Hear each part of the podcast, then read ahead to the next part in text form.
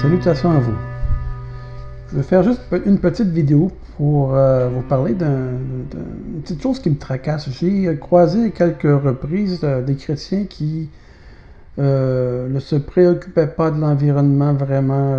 C'était pas vraiment quelque chose d'important pour eux parce que de toute façon, nous sommes au temps de la fin et, que la Terre est appelée à disparaître et être remplacée. Mais le chrétien doit se préoccuper de l'environnement, même si cette terre est appelée à être remplacée. Dieu a prêté la terre aux humains et veut qu'on en, en, prenne soin. En même temps, la terre que nous habitons est appelée à être remplacée, comme on peut voir en 2 Pierre chapitre 3 verset 10. Mais le jour du Seigneur viendra. Il viendra de façon aussi soudaine et inattendue qu'un voleur. En ce jour-là, les cieux exploseront avec un, fracas terrifiant. Les éléments embrasés se désintégreront dans une déflagration universelle et la terre périra dans cet incendie avec tout ce qu'elle renferme. Ensuite, Dieu créera un nouveau, euh, ciel et une nouvelle terre.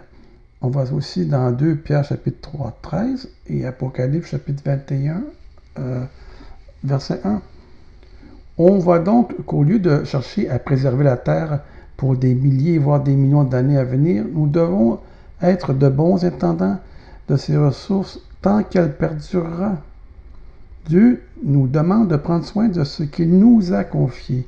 N'oublions pas que nous sommes tous voyageurs sur sa terre. Et euh, ça fait penser, les gens euh, disent, où je vois des, documentaires et, à la télévision, hein, euh, ils disent euh, voici, c'est notre terre, nous devons prendre soin. Les gens ne réalisent pas que ce n'est pas nous, nous sommes ici voyageurs, c'est la terre. Et même les chrétiens, il faut se dire que c'est sa terre à lui, pas la nôtre. Nous sommes voyageurs et nous, nous, l'a cette terre et nous devons en prendre soin. Voilà, c'était mon petit message d'aujourd'hui. Sur ce, prenez soin de vous prenez soin de la terre et soyez tous bénis.